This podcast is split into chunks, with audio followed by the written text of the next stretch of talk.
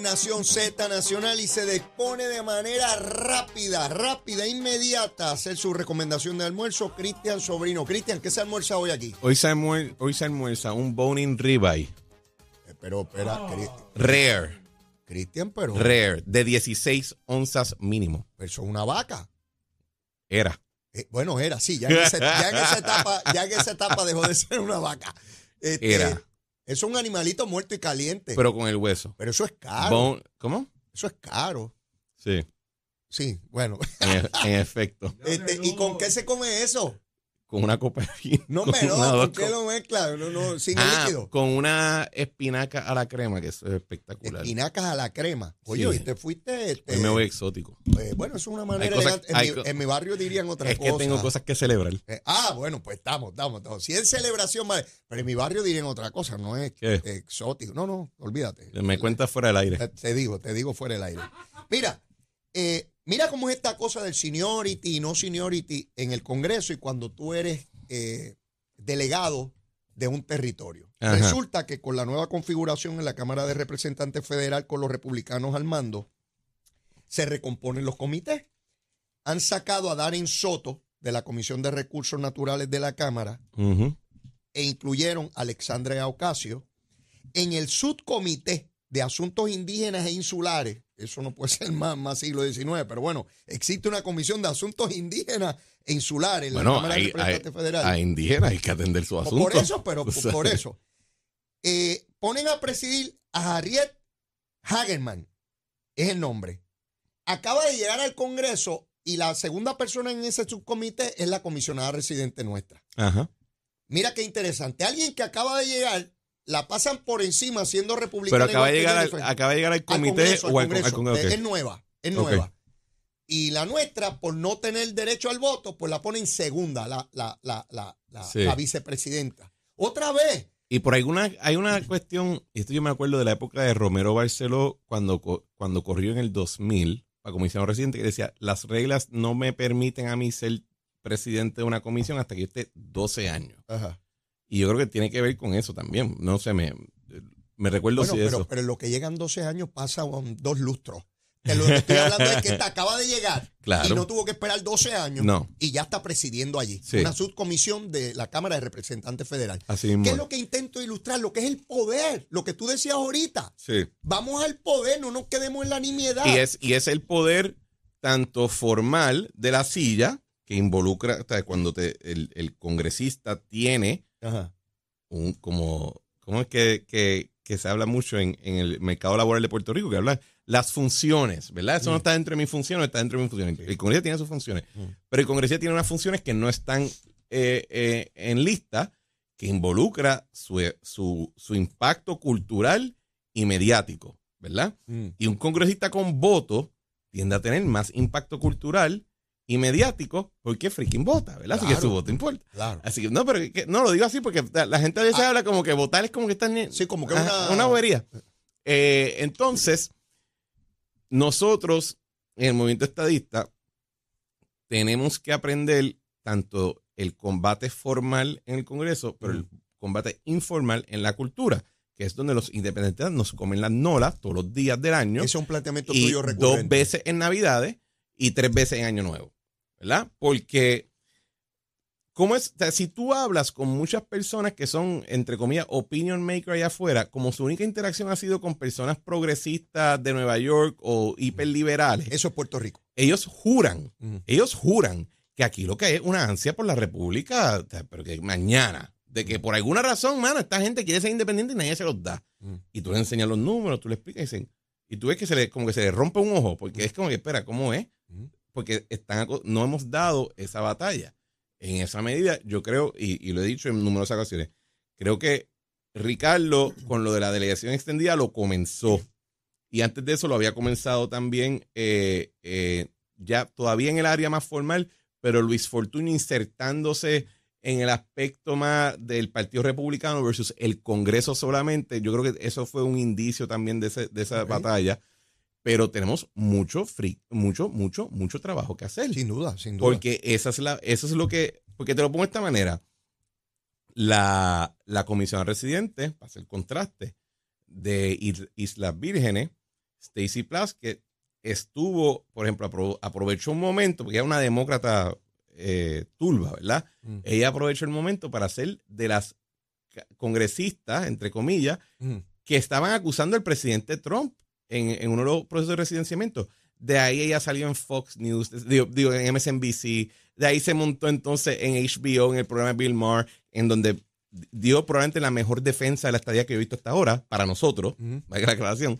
Pero ves cómo se va a inserir. Ella aprovechó el evento formal y de ahí brincó a la parte cultural. Eso me recuerda a Carmen Yulit cómo aprovechó el huracán María para proyectarse a nivel Y de momento ya termina en el, en comité de presidencia de la campaña de Bernie Sanders. Y si Bernie Sanders fuera a ganar, pues otro sería el cantar sobre la carrera de ella, ¿verdad?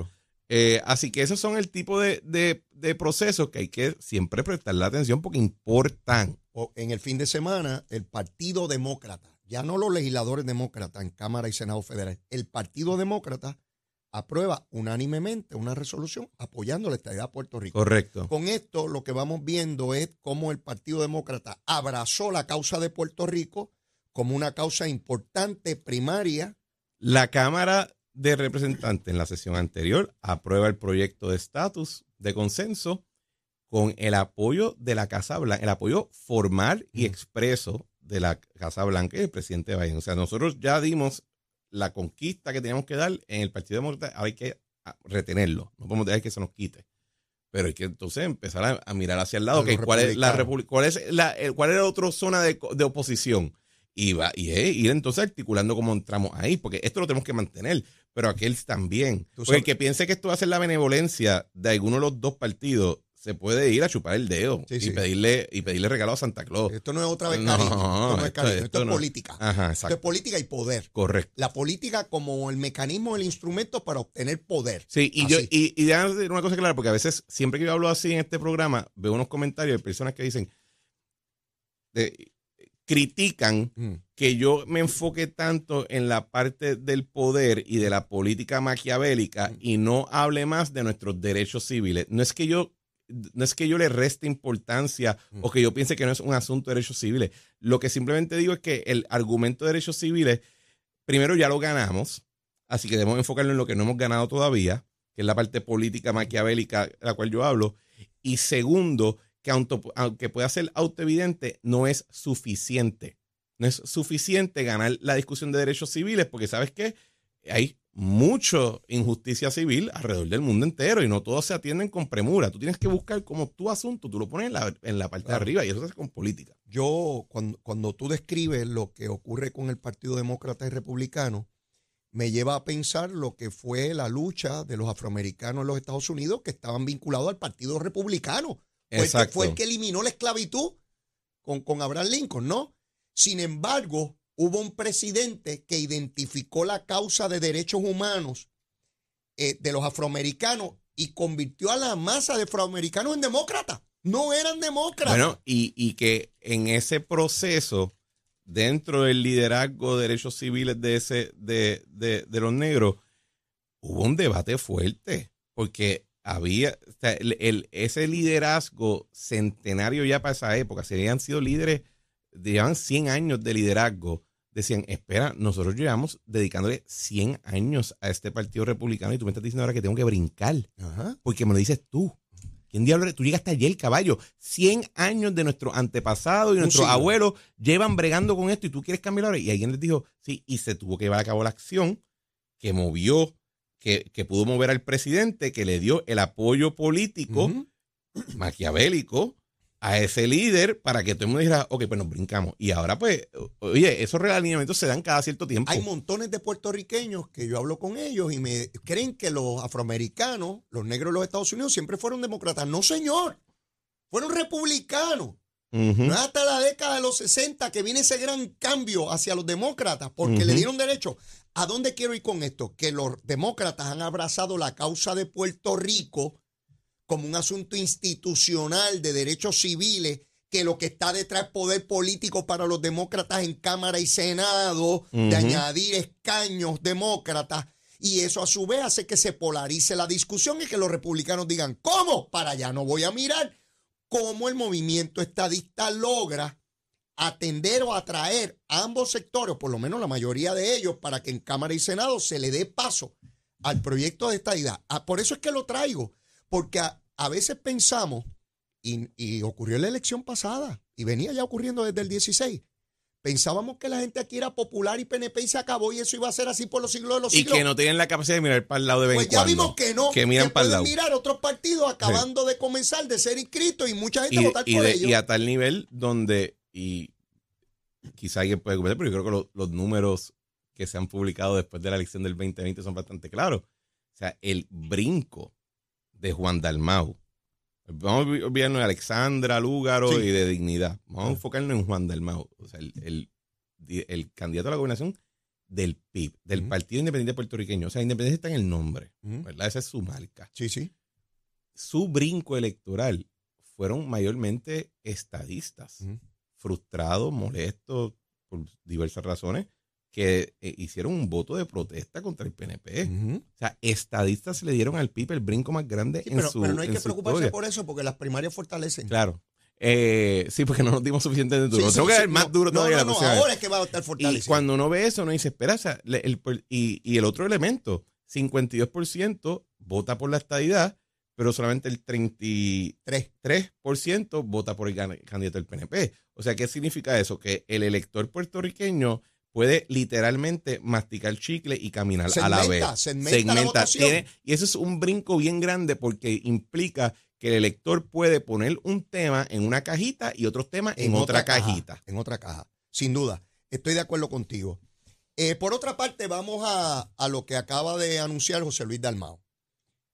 No voy a la, no voy a la reelección en la presidencia, que la coja el que le dé la gana. Me importa un bledo eso. Me estuvieron fastidiando dos años, que yo y que no recaudaba dinero, que no organizaba, que no convocaba a la Junta, que yo soy un desastre. Pues fantástico, que la coja otro pájaro. En el camino, solo un pájaro pájara va a ganar, los demás quedan derrotados, con lo cual ya lo saqué del camino. Sí, porque es así, Claro, es así. sí. Ya saqué un montón del camino. Cuando proteste le va a decir, pues usted ni su partido lo quiere. Bueno, piénsalo del el partido PNP, ni Ricardo Rosselló, ni Pedro Pierluisi, que son los últimos dos gobernadores electos, ganaron siendo presidente del partido. Así es. Y eh, si no me equivoco, Luis Fortuño, cuando en la, luego de la primaria de Rosselló, él no era presidente del partido en esa época tampoco. No, no, ¿verdad? era, era Rosselló. Era Rosselló. Así era que Rosselló. nuestros últimos tres gobernadores electos No eran presidentes. no eran presidentes de su partido. Cuando fueron a la primaria para escogerlos como candidatos. Y Pedro Rosselló, cuando le ganó a, a- a Pesquera, ¿también era presidente del partido o no? ¿O era Eh, Carlos no, el presidente? Carlos Pesquera era el presidente. Carlos Pesquera. Cositas. Eh, sí, sí, no, son, datos, pues como las primarias este, este, fortalecen, pues Claro, siempre es bueno ir sí. a, a- a eso- a esas cosas. Pero cuando fortalece. tienes un tren, lo mejor es chocarlo contra otro. Exacto, y ahí Eso se es sabe cuál ahí sabe tren. cuál es el duro. Exacto. Ah, Eh, eh, entonces vamos contra el tren bala de Japón. exacto. Mira, eh, ¿a dónde voy? Todo eso fue sarcasmo. Entonces, él se- sí, seguro. Él se va a la primaria de ley, se va al verano de arriba. sí. Se concentra en su candidatura, en recoger fondos para su candidatura, en buscar su equipo electoral de él. eh, eh, y entonces, pues, ya tendrá el momento para decirle al nuevo presidente o presidenta, tú tampoco has recogido chavos, tú no has reorganizado el partido, eso está liquidado ahí, así que yo soy mejor que tú. Estás enfocado solamente en tu candidatura, Está en etcétera. la cosa esa que tú dices maquiavélica. Sí, sí. Mira, yo no, yo, y les tengo que admitir, yo no he, he- no, tiré el cemento, pero no se ha secado todavía, así que no sé cuál va a ser mi conclusión final. Yo vi el mensaje y estoy tratando de transportarme a la mentalidad de la persona que tiene que tomar ese voto en la primaria, Ajá. de si hasta cierto punto va a haber un juicio de que, bueno, caballo, tuviste dos años y no pudiste echar esto para adelante, ahora quieres echar para adelante la patria entera, pues, está fuerte. Ajá.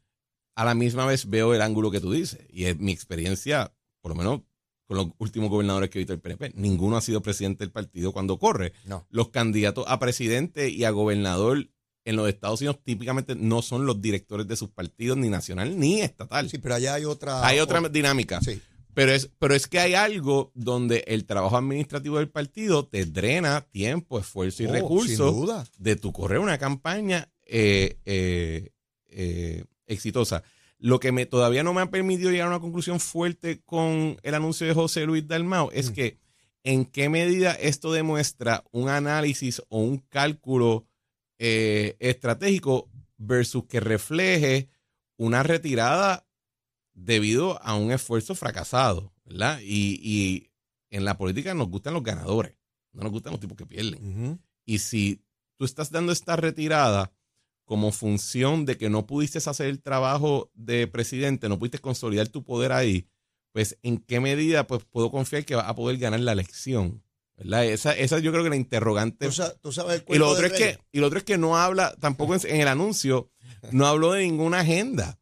Que, que les tengo que admitir, a mí me frustra un poco de él. ¿Tú crees que eso es importante en el Partido Popular? Sí, yo creo que estamos entrando en un tiempo donde primero ya Puerto Rico está saliendo de la quiebra, ya salió de la quiebra formalmente y, los números económicos te indican que hay algún nivel de actividad económica donde hay gente que está empezando a echar para adelante. Y yo pienso que el tiempo en que estamos viviendo ya no es solamente tirar bomba. Creo que para hacer éxito. Pero tú, no, yo creo que son mucha gente. sí. Mira, los jóvenes votaron en las primarias de Estados Unidos, en, los midterms de Estados Unidos, en una proporción mucho mayor de la anteriormente, porque están en teoría buscando soluciones. Y ojo que si en Puerto Rico se repite ese esfuerzo y no tienen nadie hablándole a ellos, ni, ni del punto de vista de ser un adulto maduro, pues la única gente que ocupa el espacio son Elo Molina, Juan Dalmao, Manuel Natal y esa retórica. Me que fuera así, pero los años que llevo en política me llevan a pensar que no, que esto es importante ver quién gana o quién no gana, se tenga ideas o no, porque al final nadie discute esas ideas excepto Cristian Sobrino, que las discute por ahí en, eh, comiéndose un pedazo de carne caliente. Eres malo, pero, ¿Tú sabes a qué apuesta José Luis Dalmao? ¿A qué? Yo te he dicho el cuento del rey y el cocinero o no. Había me, ha hecho, un rey, me, ha hecho varios cuentos. Bueno, sí, había una vez un rey. El del sapo y la culebra, ¿no escuchado? Bueno, pero ese es de cuerpo entero, ese no lo puedo hacer aquí. Me lo prohíben. Pero mira cómo se sonríe. Mira, había un rey que cada vez que le caía mal la comida mandaba a, ejecutar el cocinero. Y este cocinero que tenía, pues ya llevaba como 5 o 6 años y todo muy bien. De momento le cayó la comida mal. Lo mandó a llamar para ejecutarlo. Y el cocinero le dice, Rey, Rey, un momentito, por favor, no me ejecute todavía. A usted le encantan los caballos. Yo puedo hacer que el caballo preferido suyo hable. ¿Cómo? Sí, deme 30 días. Si en 30 días yo no logro hacer hablar su caballo, usted me ejecuta. Y el rey le dice, pues muy bien, tiene 30 días, pero recuerde, si el caballo no habla, usted será ejecutado. Y dice, no hay problema. Lo encierra en un calabozo y hay un tipo al lado de él y le dice, tú estás loco, te van a matar. Y el tipo dice, muerto debería estar ya. Ahora tengo 30, días. En 30 días se puede morir el rey, se puede morir el caballo. Y si el caballo habla, y si el caballo habla, pues José Luis dice, está bien, me tengo que retirar ahora. Pero tengo un año, porque la primaria es dentro de un año. y si en ese año se retiran los demás, no funciona. Y si el caballo habla. Yo quiero, yo quiero simplemente, yo quiero simplemente subrayar el hecho de que yo hablo sobre una agenda política y Leo me dice de que no, eso es fantasía. Con, y, me lo, y me lo ilustra con un cuento sobre caballos hablando, caballo. Así es, así es, porque así de contradictorio es el proceso político. Y el mundo entero. Tú tenías a una alcaldesa de San Juan con ocho años de administración. Tenías a Eduardo Batia con una preparación envidiable de pero, la principal. Pero ¿quién pero espérate, y vino Charlie Delgado Altieri, que yo recuerdo que la alcaldesa dijo, Charlie Who, Charlie Who, y vino de Isabela y se los taló a los Pero el alcalde hoy de San Juan es Miguel Romero, que para todos los efectos prácticos es un nerdo. O sea, le gusta trabajar y hacer proyectos y tiene su, y, durante toda la campaña hablaba de la agenda que quería para que sí para Río Piedra, que sí para el condado, que sí para las comunidades. O sea, el, ser un nerdo de política te puede ayudar en algunos, especialmente cuando estaba corriendo para una alcaldía que había sido esencialmente abandonada por una década. Bueno, pero en el caso de Miguel Romero, tenía una trayectoria impecable claro, secretario. Pero simplemente mi punto es que las agendas importan. Ricardo Rosselló corrió una campaña primarista a base de una agenda. No era solamente que yo soy chulo. Mi querido hermano, le acompaño en ese sentimiento.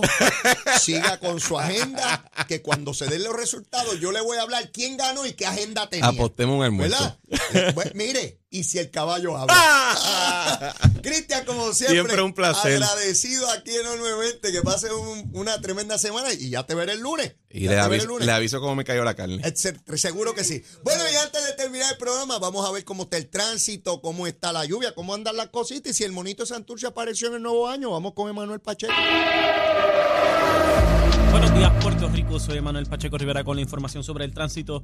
Ya ha reducido el tapón en la gran mayoría de las carreteras de la isla, pero se mantienen ataponadas en la área metropolitana en la autopista José de Diego, desde Bucanán hasta el área de Atorrey en el expreso, hacia el expreso, en la salida hacia el expreso de las Américas, debo decir, igualmente la carretera número 2 en el cruce de la Virgencita y en Candelaria, Antoa Baja y más adelante entre Santa Rosa y Caparra, la 165 entre Cataño y Guaynabo en la intersección con la PR22, así como algunos tramos de la 176, 177 y la 199 en Cupey, además la autopista Luisa Ferré entre Montelledra y la zona del Centro Médico en Río Piedras y más al sur en Caguas.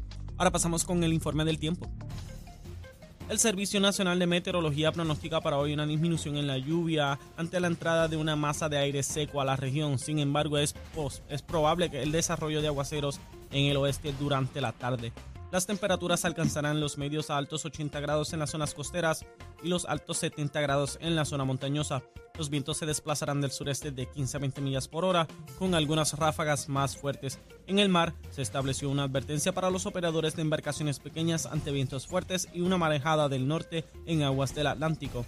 Se recomienda precaución para los bañistas ante riesgo alto de corrientes marinas para las playas de toda la costa norte, incluyendo Culebra. Además, entró en efecto una advertencia de resacas fuertes por horas rompientes de hasta 13 pies de altura. Hasta aquí el tiempo les informó Emanuel Pacheco Rivera. Yo les espero mañana en otra edición de Nación Z y Nación Z Nacional que usted sintoniza por la emisora nacional de la salsa Z93.